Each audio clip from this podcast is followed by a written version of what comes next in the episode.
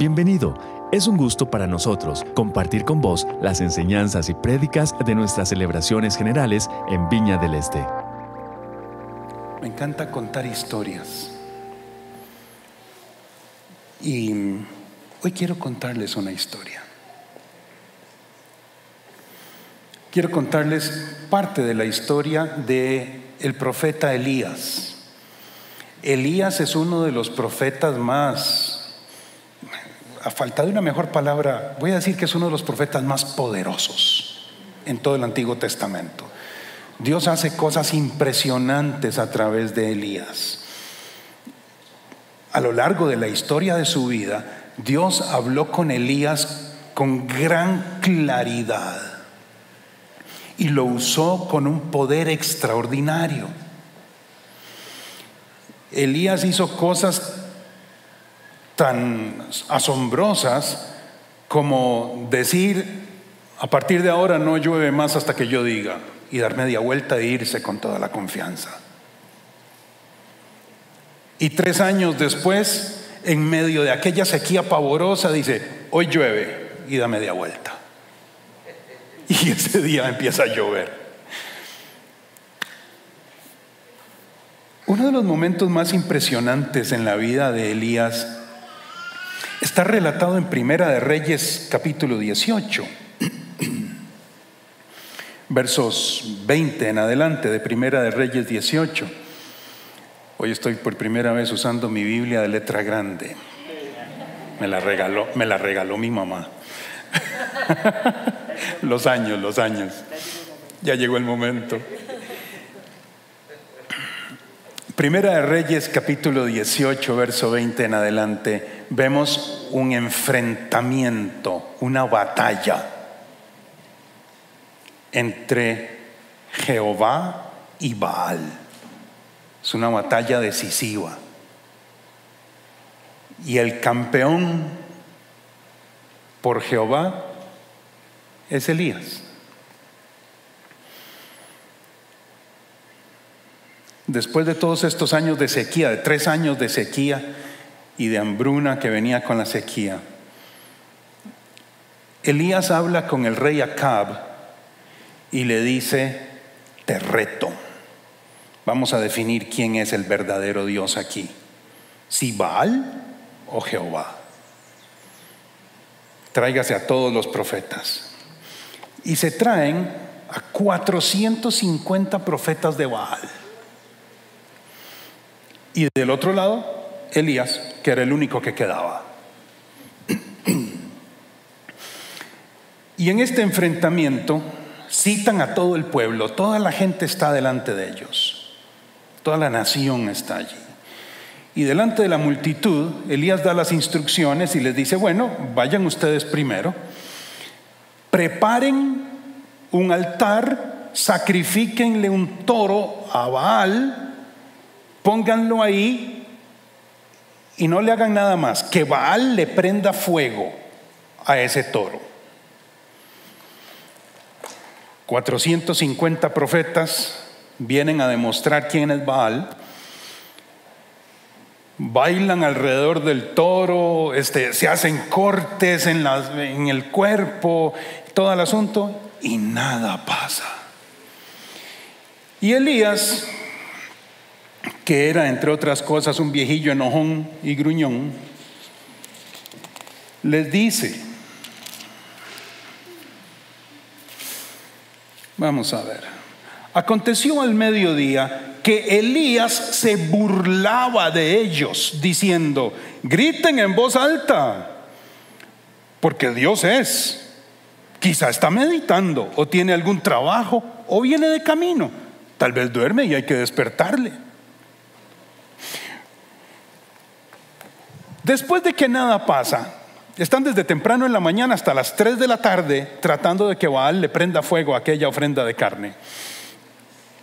Viene Elías como a las 3 de la tarde y toma el toro, lo sacrifica en un altar que él prepara y les dice, consíganse unas tinajas, llénenlas con agua y vacíen el agua encima de esto. Doce tinajas de agua le vacían encima a la, a la ofrenda. Y entonces Elías empieza a orar y dice, Señor, esta es tu ofrenda, este es el momento. Y del cielo cae fuego. Fuego que hace arder la ofrenda empapada en agua, hace arder la leña, quema las piedras del altar y quema la tierra alrededor. Después de semejante evento, Elías dice, agárrenme a los profetas de Baal. El pueblo los agarra, los llevan a la par de un arroyo y ahí los fusilan a todos. Bueno, los, probablemente no fue con fusiles, pero ahí los ejecutan a todos. Esto dejaría a cualquiera plenamente convencido de que Jehová es Dios y alguien en la posición de Elías de que Dios es alguien tremendamente poderoso que está de su lado yo me imagino que si yo hubiera estado en las sandalias de Elías me hubiera sentido como invencible después de esto. Después de que sucede esto, Elías le dice al rey Acab, prepárese porque hoy llueve. Lo que es más, váyase de aquí porque ya casi viene el aguacero y se va a quedar atrapado por, el agua en media sequía. El asunto es que Acab, el rey, se va en su carro, en su carro tirado por caballos, y dice la palabra que Elías, aún en el poder del Señor, se fue corriendo y llegó primero a la otra ciudad. Llegó primero que el rey que iba en un carro tirado por caballos.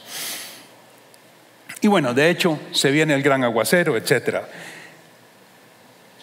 Pero la noticia de esto no se va a quedar ahí. Entonces, Acab le cuenta a su esposa, la reina Jezabel, todo lo que ha pasado. Jezabel, enojadísima porque ella era devota de, de Baal, le manda un mensajero a Elías. Y el mensajero viene donde Elías y le dice, dice Jezabel, que te va a perseguir y te va a matar porque le mataste a sus profetas.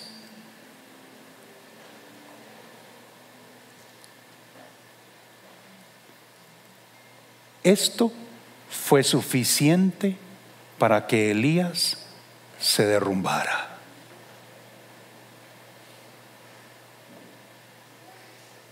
Después de todo lo que había visto a Jehová haciendo,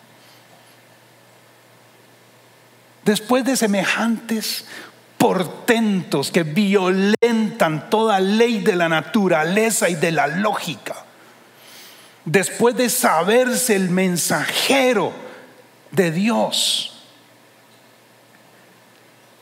un mensajero de la reina le dice, dice la reina que te quiere matar. ¡Pum! Se nos derrumba Elías.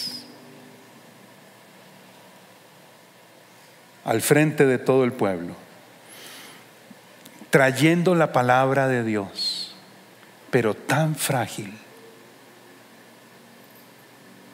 El profeta más portentoso de todo el Antiguo Testamento, pero tan frágil que con un mensaje de este estilo se cae. Y vemos a Elías bajar en una espiral de depresión. Vemos a Elías desarmarse en desolación, en desesperanza, en depresión.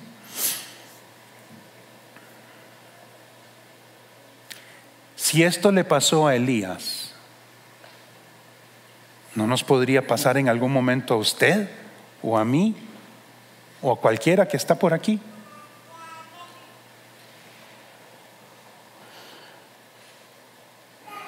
Dice la Organización Mundial de la Salud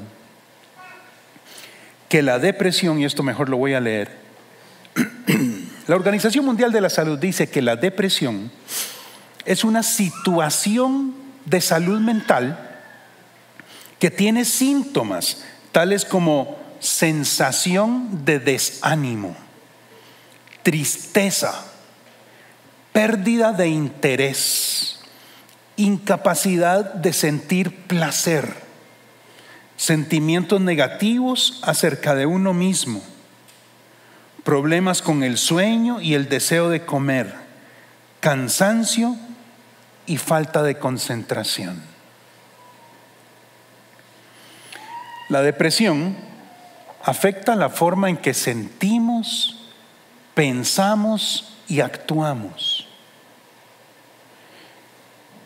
En cuanto a lo que sentimos, sobre todo la depresión produce tristeza, desinterés por la vida y las cosas.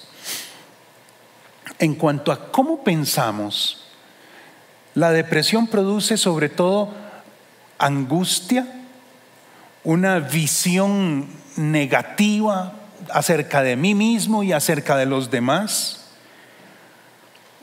un extraordinario pesimismo acerca de mis condiciones actuales y lo que podría venir en el futuro. En cuanto a cómo actuamos, la depresión nos hace perder interés por las cosas, las personas, las actividades que antes disfrutábamos. Hoy ya no nos despiertan nada. Y por supuesto con esto viene problemas de desempeño en el trabajo, en el estudio, en las relaciones interpersonales. Y lo que no dice la Organización Mundial de la Salud, pero que es una realidad, es que la depresión también afecta nuestra vida espiritual.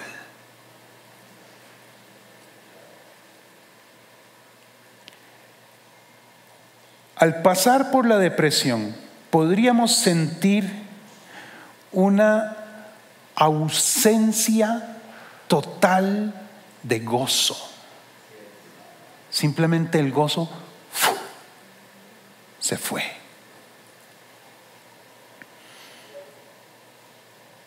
Una completa, y esto es lo más duro, creo, una completa incapacidad para sentir el amor de Dios. Se siente como que Dios no está. un sentimiento de culpa y de vergüenza que no tienen ninguna razón de ser, pero que ahí están, no se va. Una sensación de culpa, de vergüenza injustificada, pero que no se va. Una sensación de que Dios me abandonó. Incluso dudas acerca de mi propia salvación. Todo esto son afectaciones de la vida espiritual a causa de la depresión. En Primera de Reyes 19, el capítulo que sigue al que estábamos leyendo, vemos a Elías bajando en esta espiral de depresión. Y ahí vemos en Elías síntomas bastante claros de la depresión. Lo vemos con ansiedad, lo vemos con tristeza profunda, Vemos a Elías que se siente solo y desamparado. Tiene un enfoque súper pesimista de las circunstancias. Al punto que busca un rincón oscuro en una cueva y ahí se acurruca, en el hueco profundo y oscuro de una cueva, y no tiene ni ánimo para salir de ahí. Vemos a Elías con largos periodos de falta de apetito. Lo vemos también con periodos en que no duerme y periodos en que duerme un montón. Y la ironía de esto, Elías está tan asustado de perder la vida que, que le pide a Dios que lo mate.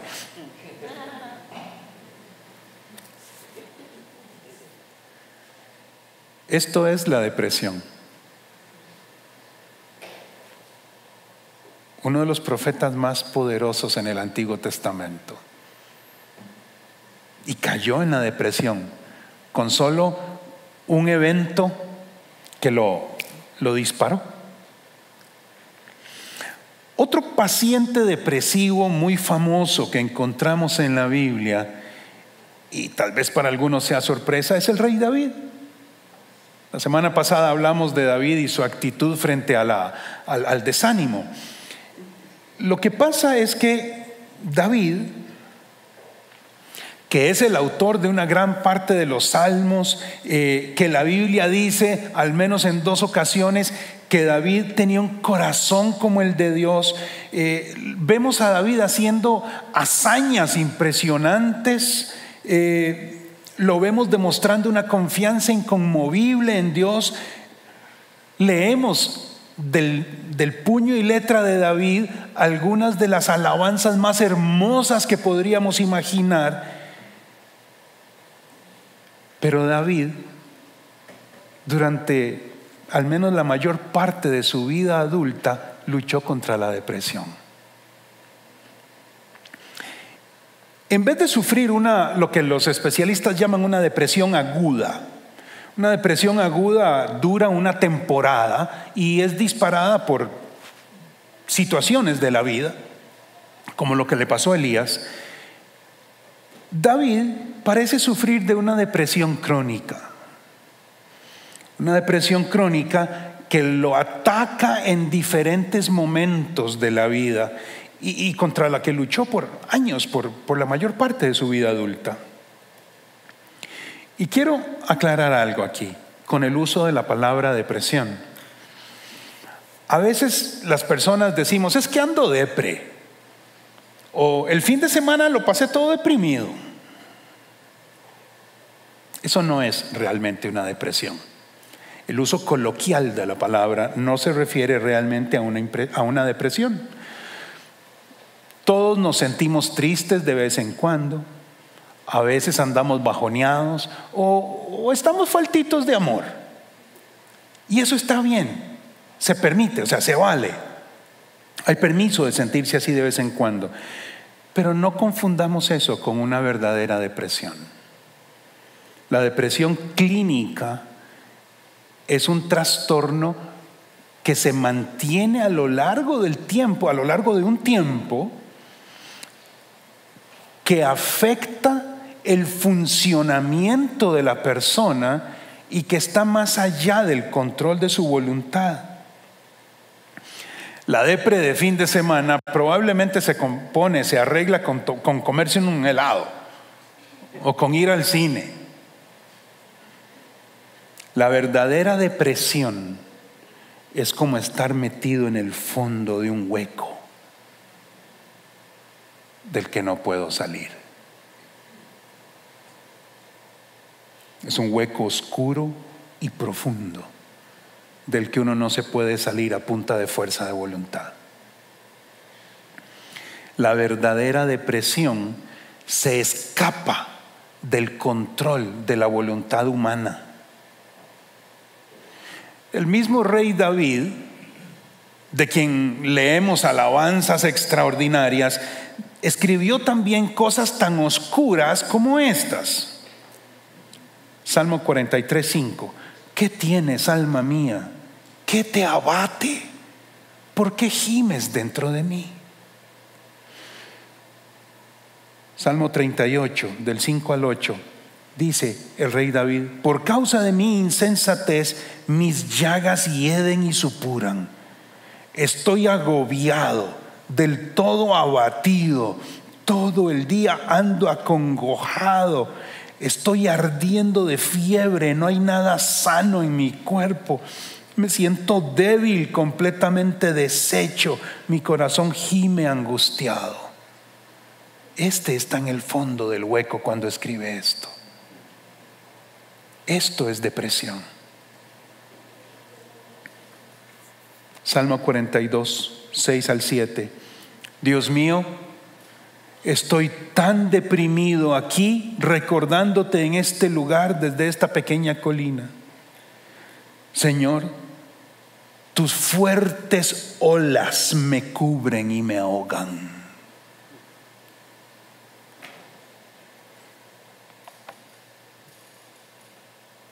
Creo que con esto tal vez nos hacemos una idea de cómo se siente la depresión. Ahora, ¿qué es lo que ocasiona la depresión? El rey David era conocido por los salmos y por todo eso, pero también era conocido por sus pecados, que eran frecuentes y coloridos. Y eso le causaba gran tristeza. Pero, y la palabra importante aquí es, pero la tristeza que produce el pecado es una tristeza positiva en el sentido de que cumple una función y es regresarnos a Dios. La tristeza producida por el pecado cumple con la función positiva de regresarnos a Dios. Entonces, esto me lleva a aclarar un asunto importantísimo. La depresión no surge porque haya pecado en mi vida. La depresión tampoco tiene su origen en una falta de fe, como dicen algunas personas que tratan de minimizar este asunto o de culpabilizar a la persona que padece de este tipo de enfermedad.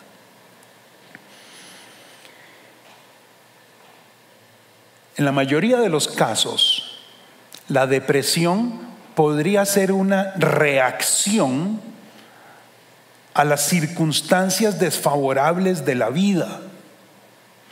Quiero decir que en la mayoría de los casos entonces la depresión es el resultado de una mente que está simplemente agotada de luchar por encontrarle sentido a circunstancias que no parecen tener sentido.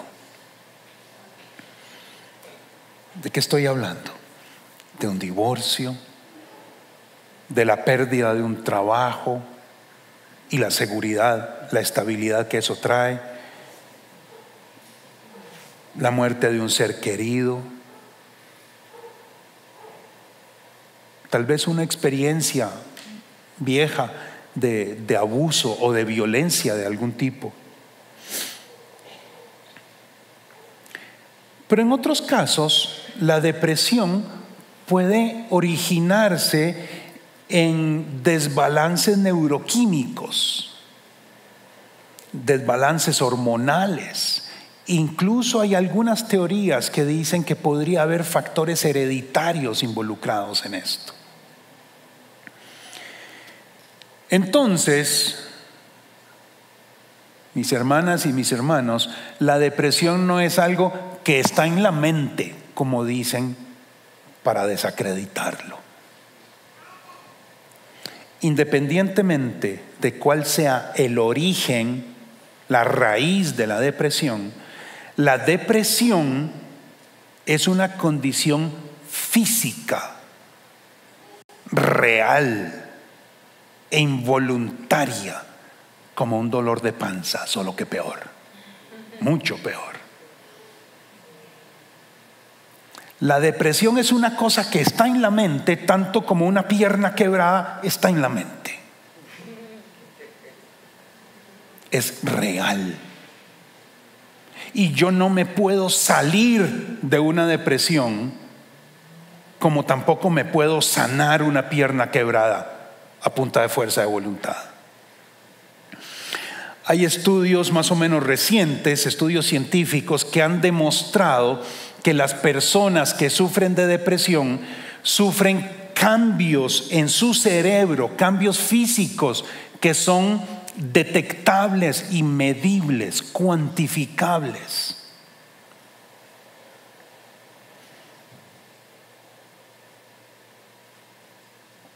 Pero tenemos que lidiar con la depresión.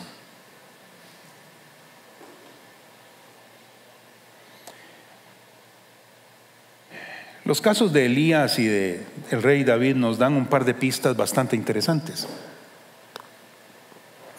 En el caso de Elías, en Primera de Reyes 19, en la segunda mitad del capítulo, vemos que la depresión de Elías fue sanada de un solo golpe cuando Dios se le reveló.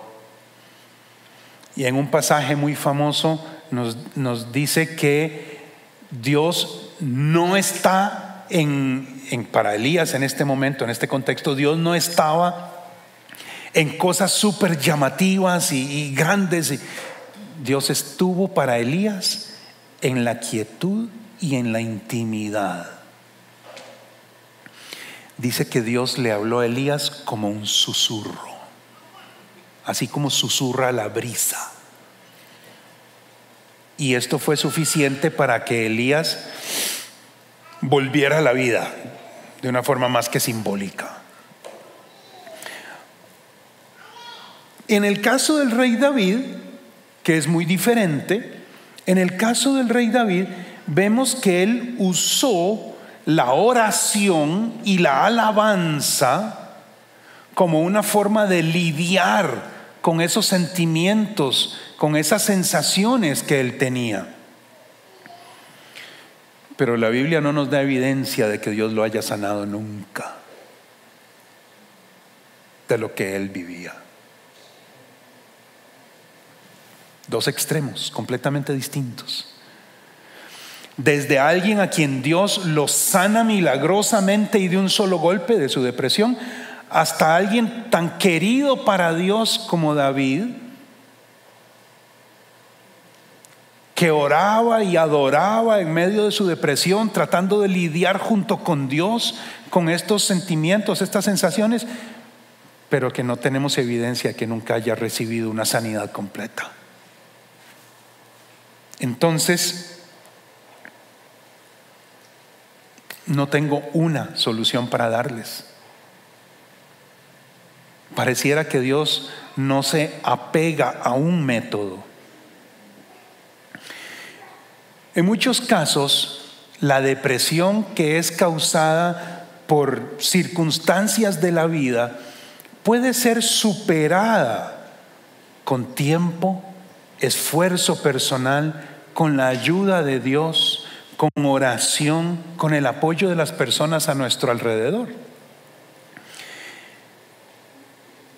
Y aunque Dios es plenamente capaz de sanar cualquier dolencia, en nuestra época muchas veces Dios provee su ayuda para la persona que está en depresión por medio de profesionales en salud mental y de medicamentos, ya que la ciencia es algo que Dios nos ha dado para nuestro beneficio. Entonces, quiero pedirles a los servidores que nos repartan los folders con una, con una hojita que está allí. Esta hojita no es para este momento, es para que ustedes se los lleven. Veo varias personas tomando notas y eso me encanta, pero en esa hojita hay unas notas que les pueden ser útiles también. Si conocemos a alguien que sufre de depresión,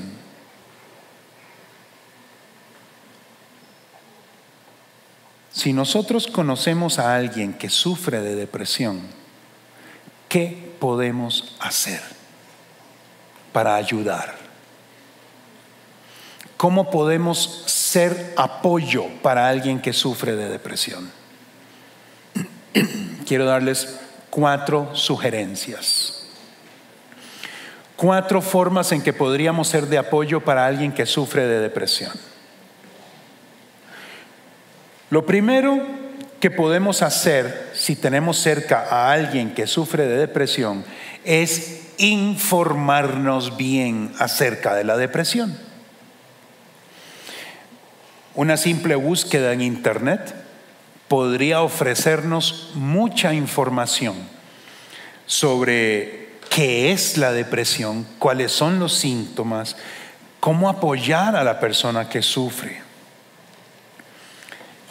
Si tenemos cerca a un pariente, un amigo, alguien que está sufriendo de depresión, es muy importante informarnos bien. Y esto incluye informarnos acerca de los riesgos de la depresión. En algunos casos graves, los riesgos de la depresión podrían llevar al paciente hasta el suicidio. Necesitamos informarnos para poder reconocer los indicadores cuando es tiempo de actuar, no cuando ya es demasiado tarde y todos dicen, ay, ¿cómo no nos dimos cuenta? Hay que estar alertas y hay que informarse. Eso es lo primero. Lo segundo que podemos hacer y es igual de importante que lo primero. Lo, lo, segundo que podemos hacer para apoyar a alguien que sufre de depresión es orar por esa persona. Clamar al Dios que sanó a Elías, que apoyó a David. Clamar a ese Dios que en Éxodo 15 dijo, yo soy Jehová, tu sanador y de quien el mismo rey David dijo, Jehová está cerca de todos los que están quebrantados de corazón. ¿Usted por qué cree que David escribió eso? Porque ahí en el fondo del pozo de la depresión él había experimentado eso. David está escribiendo en primera persona de su experiencia personal cuando dice, Jehová está cerca de los que están quebrantados de corazón y salva a los que están aplastados de espíritu. Me encanta esta traducción, le da una, una dosis de realidad. Lo tercero que podemos hacer para apoyar a alguien que está en depresión es quizá lo más difícil, lo que requiere más de nosotros. Podemos contribuir con, podemos aportar nuestra presencia. Presencia, estar presentes. ¿Y qué quiero decir con esto? Voy a darles una noticia. La persona que sufre de depresión no necesita consejos, no necesita soluciones no necesita versículos bonitos, no necesita discursos de ánimo. La persona que está sufriendo depresión necesita a alguien que esté a su lado y la mayor parte del tiempo con la boca cerrada, presente. La persona que está sufriendo depresión necesita a alguien que esté disponible para llorar, para hablar, para orar tal vez, o simplemente para estar callado, pero estar ahí. La persona que está en depresión necesita saber que es amada por alguien, que no cuestiona sus circunstancias y que no le dice, pero ya, ya está bueno, ya salite de ahí, componete, hágame el favor. La persona que está en depresión necesita a alguien que esté a su lado, amándole. Sea que, que sea su pariente, su amiga, su conocido de la iglesia, su vecino en el barrio. Esa persona necesita que usted esté ahí, presente, disponible que usted pase y visite, que llame, que mande un mensajito. Hay una persona a quien yo le he mandado creo que como unos 220 mensajes en los últimos meses, no me ha contestado ni uno. Pero es una forma de que sabe que yo estoy presente. No esperen respuesta. Y lo que es más, no esperen una respuesta bonita. Si la respuesta viene puede que sea... Porque Muchas veces en la depresión se entremezcla el enojo. Por algo muy sencillo, el enojo, la ira, es la emoción que tenemos más, más accesible, más a la mano. Y es una emoción que nos permite reaccionar. Entonces muchas veces en medio del dolor sale el enojo, sale la ira como una válvula de escape en medio del dolor. No se extrañen, no es algo personal. La persona que está sufriendo depresión necesita saberse amada sin cuestionamientos, amada con paciencia. Y les dije que eran cuatro cosas. La otra, la número cuatro que podemos hacer, la primera es informarnos, la segunda es orar, la tercera es ofrendar nuestra presencia. La número cuatro es apoyar el tratamiento. Voy a explicar esto. Tiene dos áreas, dos implicaciones, dos posibilidades. La persona que está deprimida no va a querer buscar tratamiento. Con costo va a querer levantarse a orinar. A veces no va a querer ni comer, menos va a querer ir a buscar tratamiento. Además, en nuestra sociedad tenemos una cosa pavorosa, terrible, diabólica, que yo llamo el estigma del loco. Porque ir a buscar ayuda significa que estoy loco. ¿Qué va a pensar la gente? Hágame el favor. Si usted tiene una pierna fracturada, dice, uy, no, no voy a ir al médico porque me van a pensar mal de mí. Pero bueno, así funciona hay resistencia, aparte de desánimo, hay resistencia a buscar ayuda. Entonces, en este cuarto asunto de apoyar el tratamiento, necesitamos hablar con la persona que está deprimida para tratar de favorecer que hable con otras personas a su alrededor de cómo se siente, que le diga a sus parientes, a sus amigos, a sus vecinos, a sus hermanos de la iglesia, les diga cómo se siente. Y si es necesario, que busque un profesional que le ayude. Incluso hay líneas telefónicas gratuitas donde te pueden ayudar. Y, segunda línea, si la persona ya está buscando tratamiento, hay que apoyarla para que siga el tratamiento.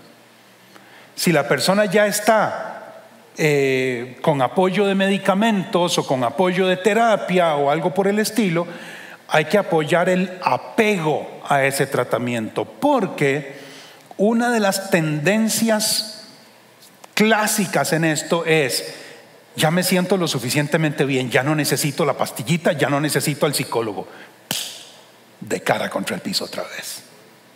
Estos son tratamientos de largo plazo. Y cuando ya me siento bien, todavía no es tiempo de dejar el medicamento porque te cataplum otra vez. Entonces necesitamos apoyar a la persona deprimida, estimulándole a hablar al respecto y a buscar tratamiento. Y si ya está en tratamiento, estimulándole a apegarse al tratamiento.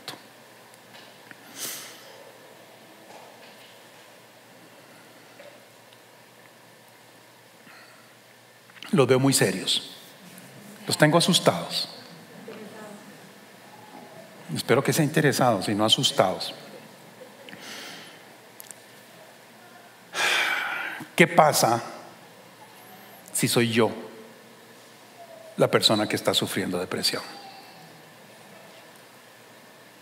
Le pasó a Elías, le pasó a David, no me va a pasar a mí. Le puede pasar a cualquiera. ¿Qué pasa si soy yo el que está sintiéndose deprimido. Cuatro ideas, cuatro cosas que podemos hacer. Creo que la más importante que les voy a decir es la número uno. Si usted cree que está sufriendo algo que podría ser una depresión, si esto va más allá del bajonazo de fin de semana y usted se siente como apachurrado, desanimada, que le cuesta levantarse por las mañanas, que, le cuesta descansar, que está perdiendo interés por las relaciones con las personas, que de repente tiene unas ganas que no sé de dónde vienen, pero unas ganas terribles de llorar, aunque no sepa por qué.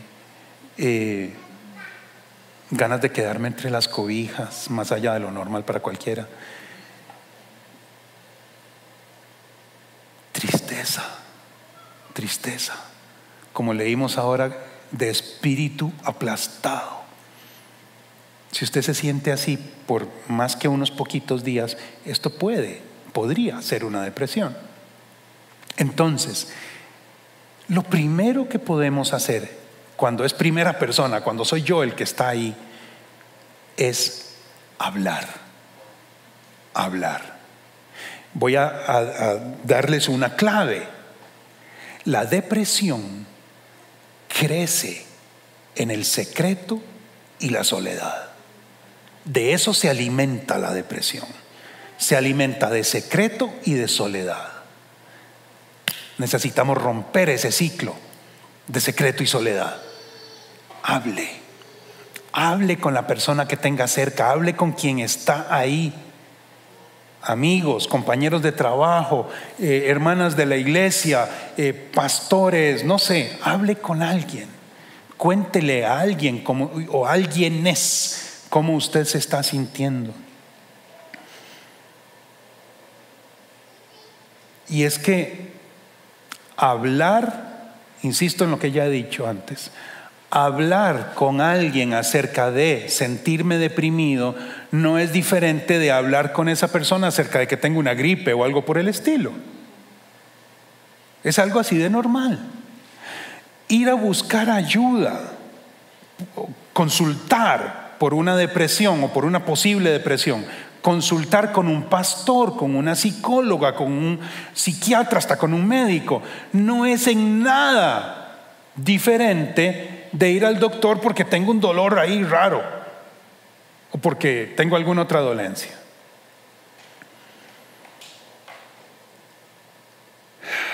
Número dos. Número uno, hablar. Número dos, le advierto esto. Si usted en algún momento se siente bajando por ese túnel de depresión, se va a sentir inmediatamente tentado, si no es que dominado por una desconfianza en cuanto a Dios. De una forma que, que uno no puede entender si no ha estado ahí de repente va a parecer que Dios es mentira. De repente va a parecer que, Dios se fue de vacaciones y no está ahí. Y no me va a ayudar. Y no tiene nada para darme. Y la verdad es que ni me ama porque me dejó en estas.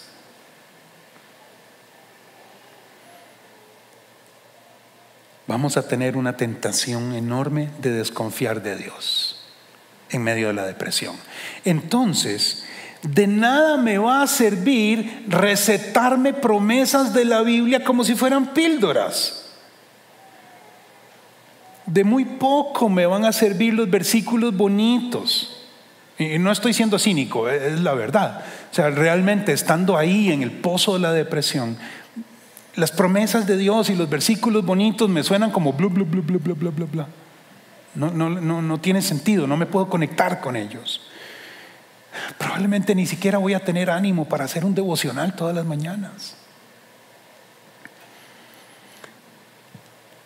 Pero puedo ir a la Biblia para buscar a algunos amigos, para hacer amigos en la Biblia con gente que ha pasado por donde yo estoy pasando. Jeremías, que no por nada lo llamaban el profeta llorón. Jeremías, David, Isaías, Ruth, no sé, hay una lista ahí. Porque no pasó nada, nada que no se pueda reparar. Jeremías, David, Isaías, Ruth, hay más. Son amigos que puedo hacer en la palabra de Dios. Tal vez no puedo, gracias, tal vez no puedo creer en todos los versículos, en las promesas lindas de Dios que otros momentos eran reales para mí, pero sí puedo identificarme con personas que pasaron por ahí, que estuvieron dentro de ese pozo igual que estoy hoy yo. Eso sí puedo hacer. Y es una forma de mantenerme conectado. Gracias. Podría hacer mías las palabras de David, por ejemplo, que escribió Salmo 38, 21, 22, Señor, no me abandones. Dios mío, no te alejes de mí. Señor de mi salvación, ven pronto en mi ayuda. También escribió David en el Salmo 42, 11. ¿Por qué voy a desanimarme? Ya un poquito más repuestito probablemente. ¿Por qué voy a desanimarme? ¿Por qué voy a estar preocupado? Mi esperanza he puesto en Dios, a quien todavía aún seguiré alabando. Él es mi Dios y mi Salvador. La depresión, de forma muy literal, es un valle de sombra de muerte. Y cuando paso por ese lugar, puedo hablar con confianza con Dios. Puedo abrirle mi corazoncito a Dios. Si usted cree que lo necesita, puede levantar el puño contra Dios y decirle, me abandonaste, pero aquí te estoy esperando. Aunque usted no tenga nada lindo o nada elegante que decirle a Dios, dígale lo que salga del corazoncito. Dios no se enoja por las palabras honestas. A Dios no hay que hablarle lindo, hay que hablarle con honestidad. Dios no se enoja por las palabras honestas. Cuando estoy en el pozo de la depresión, si soy yo mismo el que estoy ahí, puedo seguir mi comunicación, puedo hablar con Dios, puedo identificarme con personajes de la Biblia que pasaron por donde yo estoy pasando y puedo decirle a Dios cómo me siento.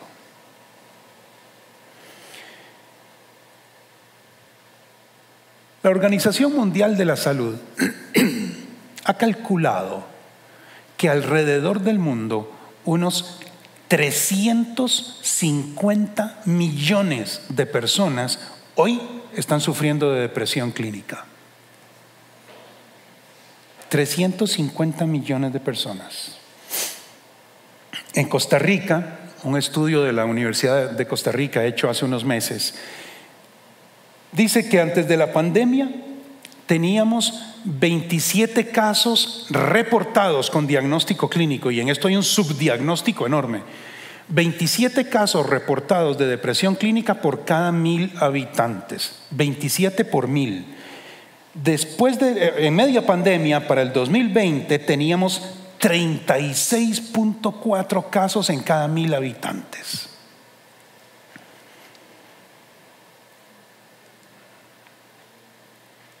Esa estadística, si la trasladamos así tal cual, significa que en este salón hoy debería haber por lo menos una docena de personas sufriendo de depresión, con el, número que veo aquí.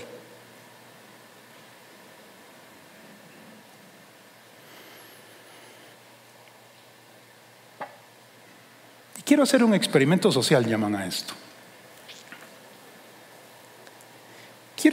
Quiero, pedirles a ustedes que si alguno de ustedes conoce a otra persona que sufrió o que sufre de depresión, se ponga de pie por un momento. Si alguno de ustedes conoce a alguien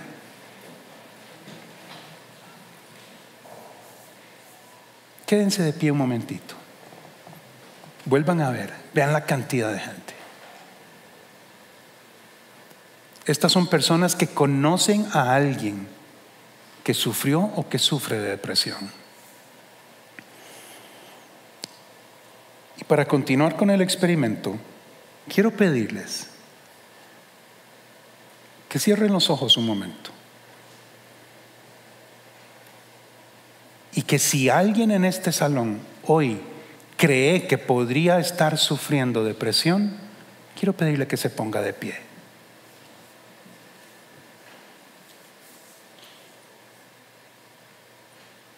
Pueden sentarse.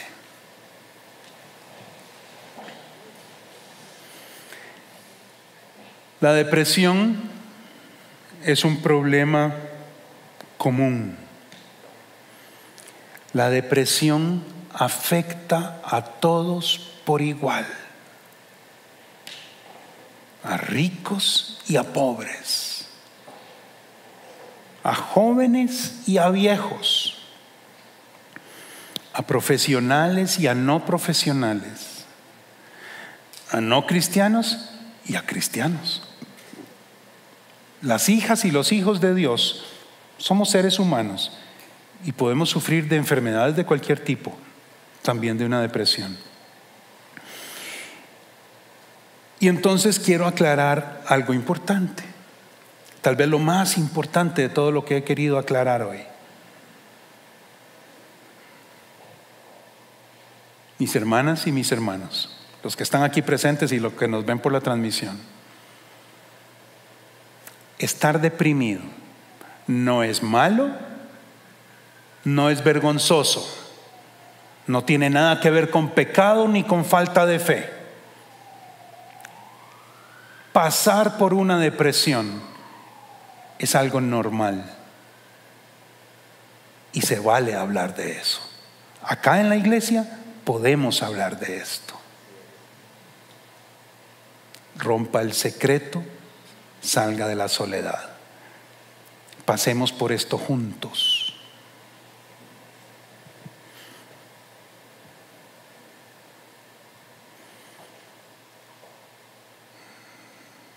Si en algún momento de su vida, hoy o más adelante, usted cree estar sufriendo de algo que podría ser una depresión, no hay nada de malo en hablar al respecto, no hay nada de malo en buscar ayuda. Lo que es más, creo que si este fuera el caso para usted en algún momento, es su responsabilidad buscar ayuda, hablar al respecto. Y es que no hay una base para que alguien suponga que podemos ser responsables o culpables de enfermarnos. Pero sí creo que como hijos e hijas de Dios tenemos responsabilidad en cuanto a cómo respondemos a lo que nos pasa. Creo que es su responsabilidad y la mía buscar ayuda si estamos en una situación de estas. Y quiero ir cerrando, quiero cerrar con un detalle que creo que es clave. En cada pasaje bíblico en que encontramos a alguien que sufre de depresión, siempre, en todos, vemos a Dios plenamente dispuesto a comunicarse, a responder, a caminar con esa persona. No hay un solo caso, y hay como por lo menos unos ocho casos en la Biblia, no hay un solo caso en la Biblia en que vemos a alguien sufriendo de depresión y que esté solo, que esté solo porque Dios lo abandonó. Dios siempre está cercano, disponible para conversar, para comunicarse. Dios siempre está allí para caminar con la persona que está sufriendo.